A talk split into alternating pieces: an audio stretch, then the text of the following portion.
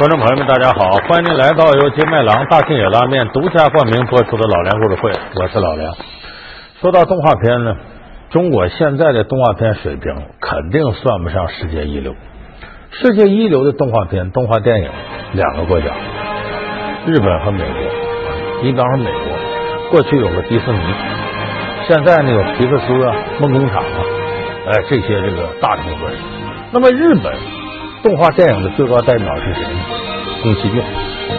宫崎骏和他的吉卜力工作室代表着日本动画电影的最高水平。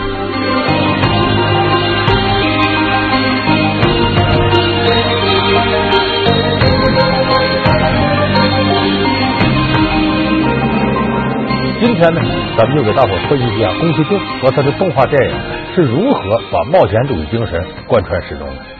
宫崎骏老爷子呀，他是四一年生人，七十二了，退休了。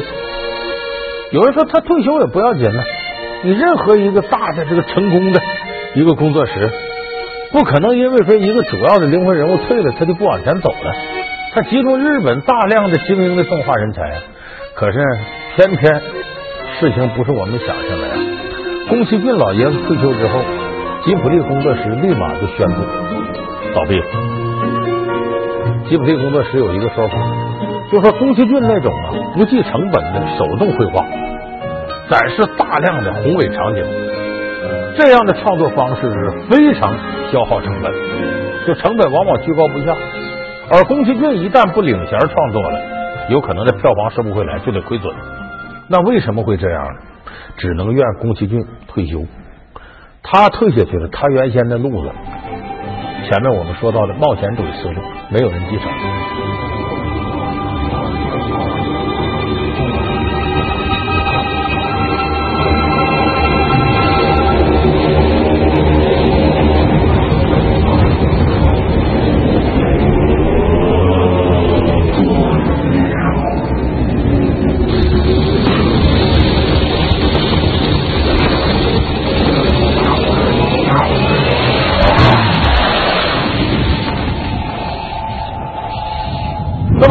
的冒险体现在什么地方呢？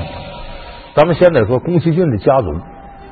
宫崎骏出生那个时候呢，宫崎家族在日本很显赫，是干嘛的呢？坐飞机的。宫崎飞机当时是个品牌，这一点在宫崎骏身上呢有很明显的体现。为啥呢？你发现宫崎骏的作品里头离不开飞机。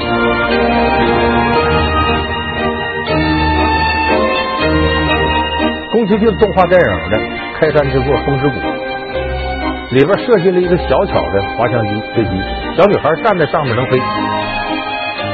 他后边的作品里都体验这点，像《天空之城》就是在空中发生的事儿。那些海盗呢，有庞大的航空母舰，可以自由的各种飞机升起落下，升起落下。你看那个龙猫，那龙猫呢，十二条腿变成公共汽车，这公共汽车可以在天上飞。凡是喜欢飞机的人，往往都是冒险家。宫崎骏非常喜欢飞机，而且喜欢很原始那种，就是活塞式的，就螺旋桨。宫崎骏梦想着造各种各样的飞机在天上飞，一直到他收山的最后一部作品里边，那个主人公是以他爸爸为原型的一个飞机设计师。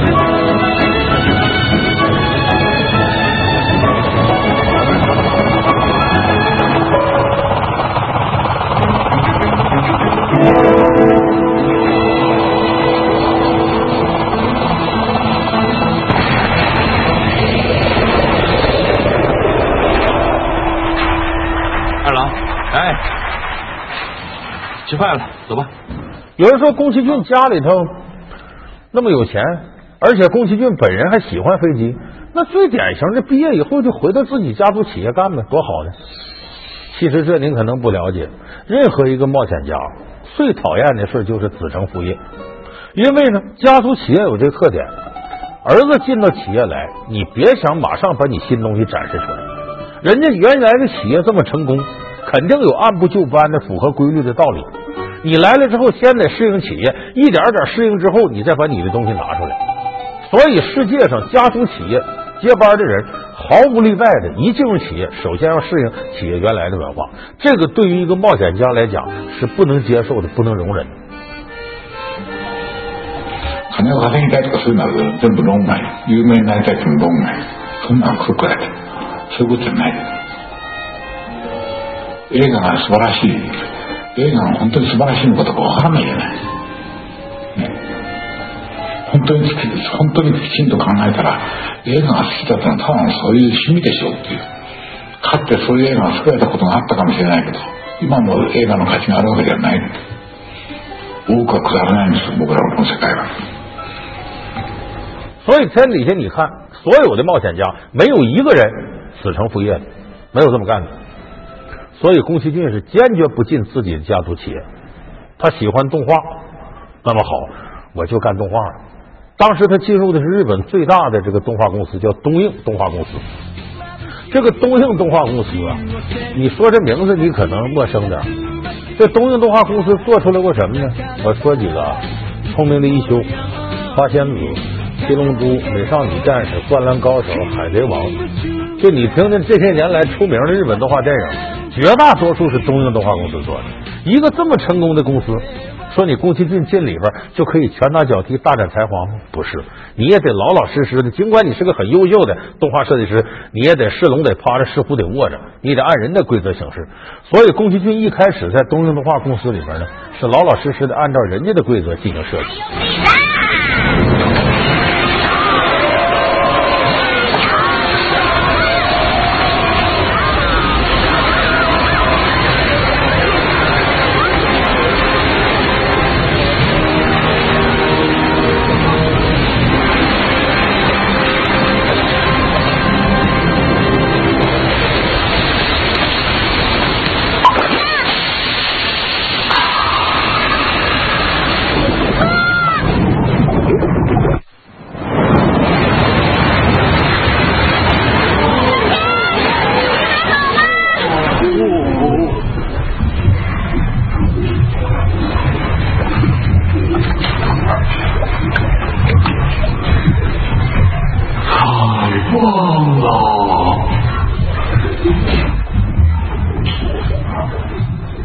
那么这个时候呢，对他比较有利的是他碰到了后来一生的搭档，这个人叫高天勋。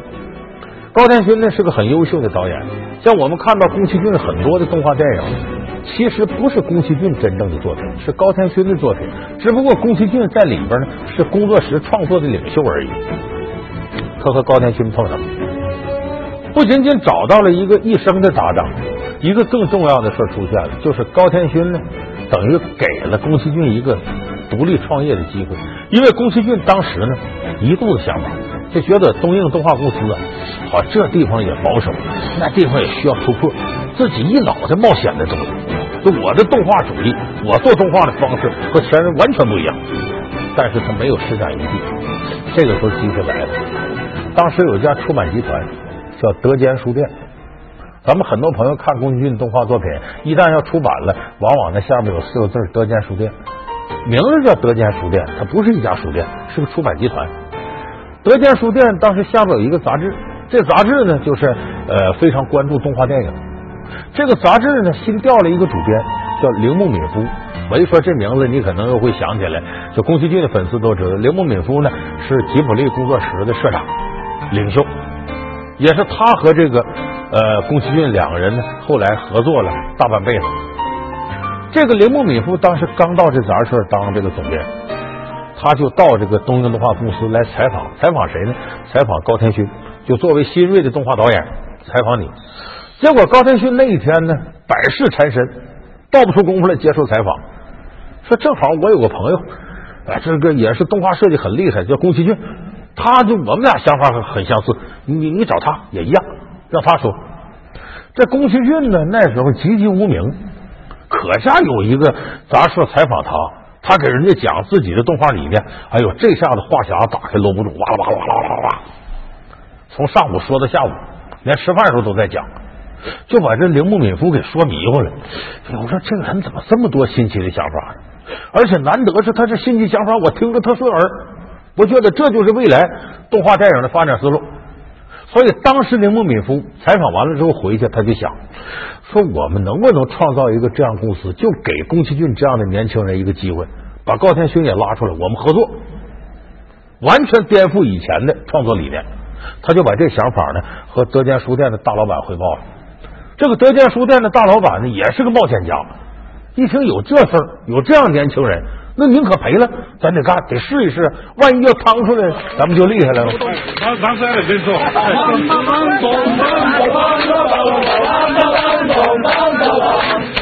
什么那的哈西嘞？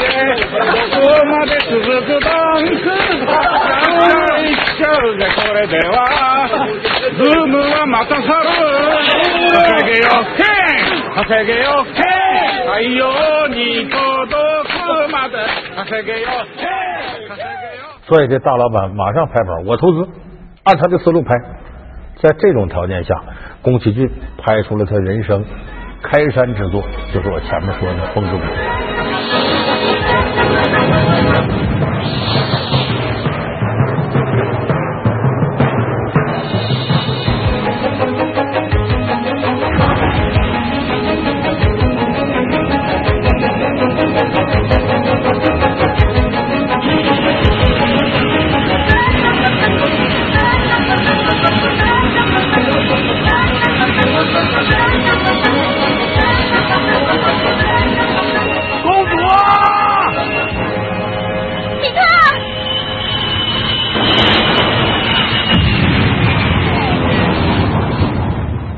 老梁故事会：冒险者宫崎骏的崛起和没落。老梁故事会是由金麦郎大金野拉面独家冠名播出。那么，宫崎骏拍这个动画电影呢？为咱到现在得跟大伙说说，他为什么和别人不一样？这个冒险家干东西，你记住一点：别人这个电影导演要刚开始接到人生的第一笔投资。你像咱们中国这些电影，像宁浩他们这些人，刚开始拍电影的时候，他想的啥？好不容易有投资方给我投钱了，我可不能赔了我。这要赔了以后，谁给我投钱了？我再没有拍电影机会。这是正常的思路。宫崎骏不是个正常人，他接到投资之后根本不想挣和赔，我就实现我的理想。所以冒险家干这东西，你记住，他根本不想这个电影要不要赔，可不可能赔。但是拍出之后呢，挣钱了，他也不会想说万一挣钱了咋分，因为任何一个冒险家最关注的是这个事儿是不是我来干，我能不能干成我的事儿。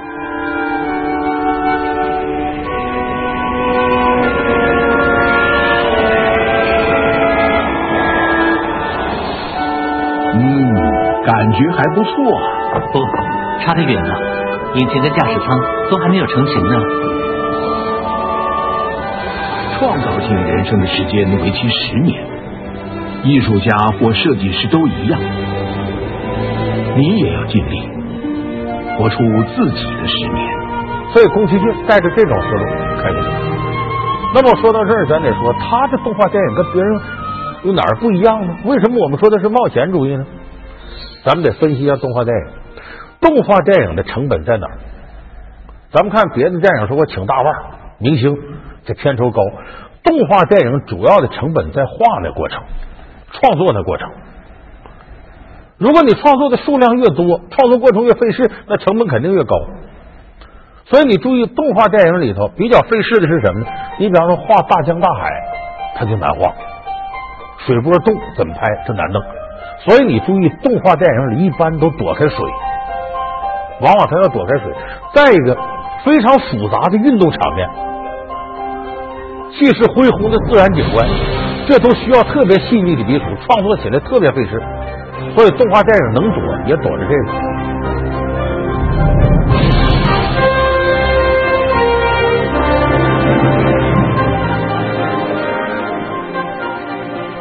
你注意看，好多动画电影有动作场面，《灌篮高手》、足球小子动作都多。但是你注意看，什么樱木花道、流川枫啊，那些人物往往都是。通过俯拍和仰拍，为什么俯拍仰拍？抓人物特写容易，而且躲开了他背后的背景。多数的镜头都是这样给，这样。他解决了一个复杂背景的问题，而宫崎骏偏偏就不这么干。他展示的就是雄伟的大自然景观，大江大河、大山大川。而且这个人物呢，背景一定是辽阔的高原呐天空啊复杂的城堡啊等等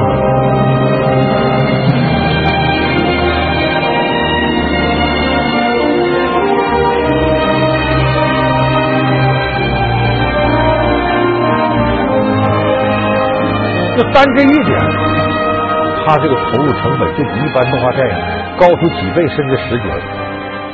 但是第二个动画是给谁看呢？曹云的孩子是主力军。小孩看什么呢？可能玩玩闹闹。说为了对孩子有教育意义呢，最多加上孝顺父母、好好学习、大爱、和平这些主题。可是宫崎骏不是，他的动画电影要给成年人看，所以他会加上对战争的思考啊，环境保护的意义啊，人间的友爱是为什么呢？社会制度的构架到底在哪儿呢？他会加上很多属于成年人思考的哲学呀、政治、经济范畴的东西。我刚才说这几点都是原来动画电影的大忌，而宫崎骏一马平川的全踏过去了。就我就要这么拍，我就要这么玩。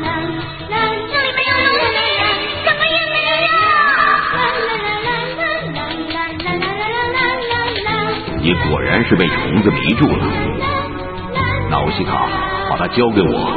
不要，他又没有做坏事。我们人类和虫是不能生活在同一个世界的。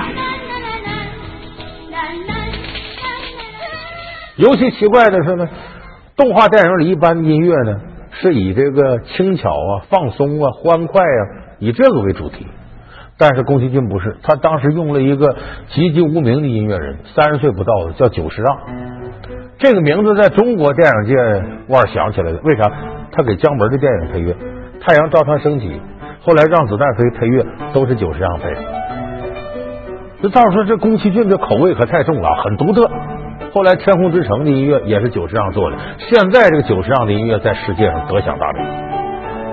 就是他的电影里面，你看铃木敏夫这一个冒险家，肯于帮助他建吉卜力工作室，高田勋也是个冒险家，肯于按他的思路实践电影。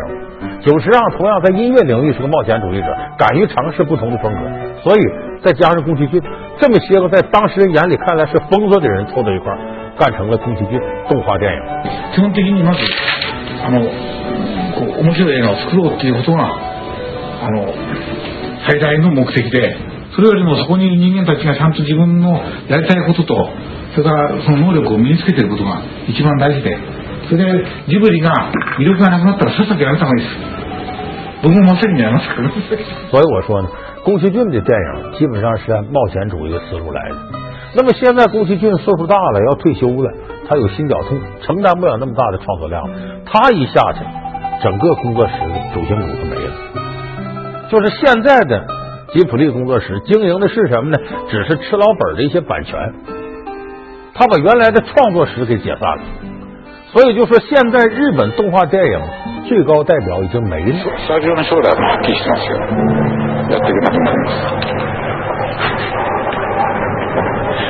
りますそれはもう目に見えてる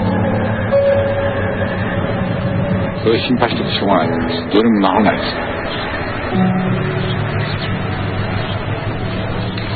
ジブリなんて困ってさ飛行機の名前で思いついてジブリとか言ったんだから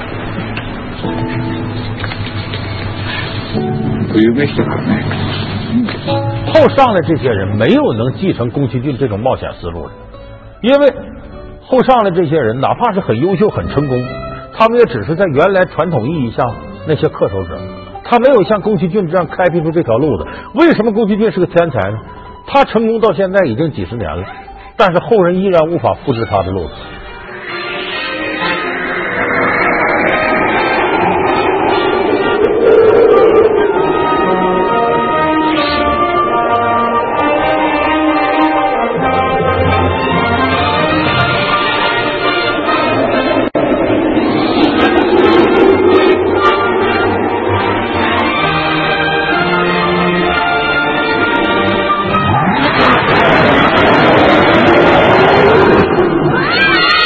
就说明他有一些东西是原创的，是独创的，是别人很难复制的。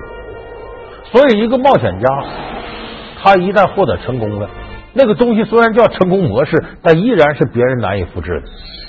所以他退了，谁也接不上。吉普力工作室只能在创作领域之内寿终正寝了。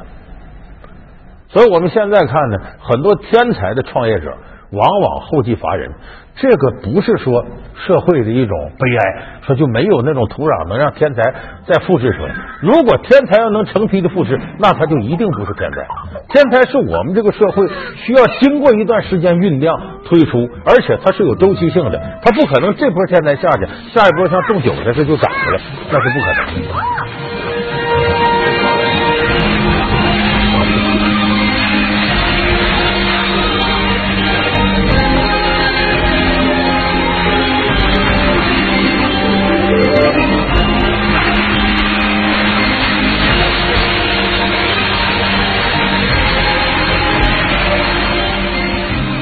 天才有两个必备的条件，第一个是他的水平肯定得高，第二个他一定有超越那个时代的胆识。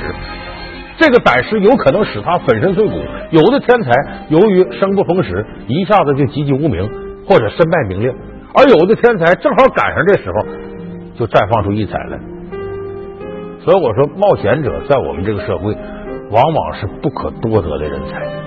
水平高的人有很多，但是有这个胆识的，敢于以名利为代价来冒险的人，这是咱们现在社会确实是凤毛麟角的人才。所以，我们要一旦在生活当中要碰上这样的人，我认为大家应该多多给予扶持。因为中国传统社会啊，有一种不太正常的现象，往往社会各个层面呢，对于高水平的人才危机四伏，很多人怀着嫉妒或者拆台。往往是呢，看别人遭罪呢，比自己成功还要过瘾的人也不少。所以这样的环境，有的时候很难使中国变成一个自主创新的国家。所以日本社会会宽容宫崎骏这样的人横空出世，那中国社会也应该具备这样的胸怀，把我们这个国家建设的更好。在这期节目最后呢，我们再来欣赏一下宫崎骏动画里边那些美轮美奂、如梦如幻的场面，因为这样的场面要想再做创作出来，不知道要经过多长的时间。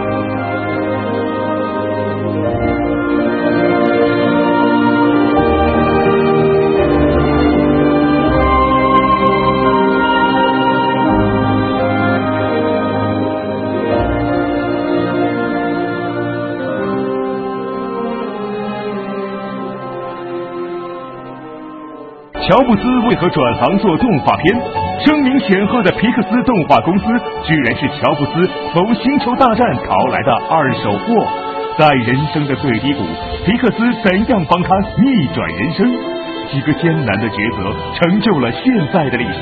乔布斯又是怎样复仇迪士尼、复仇苹果董事会的？老梁故事会为您讲述乔布斯玩转皮克斯动画。感谢您收看这期老梁故事会。老梁故事会是由金麦郎大金眼拉面独家冠名播出。我们下期节目再见。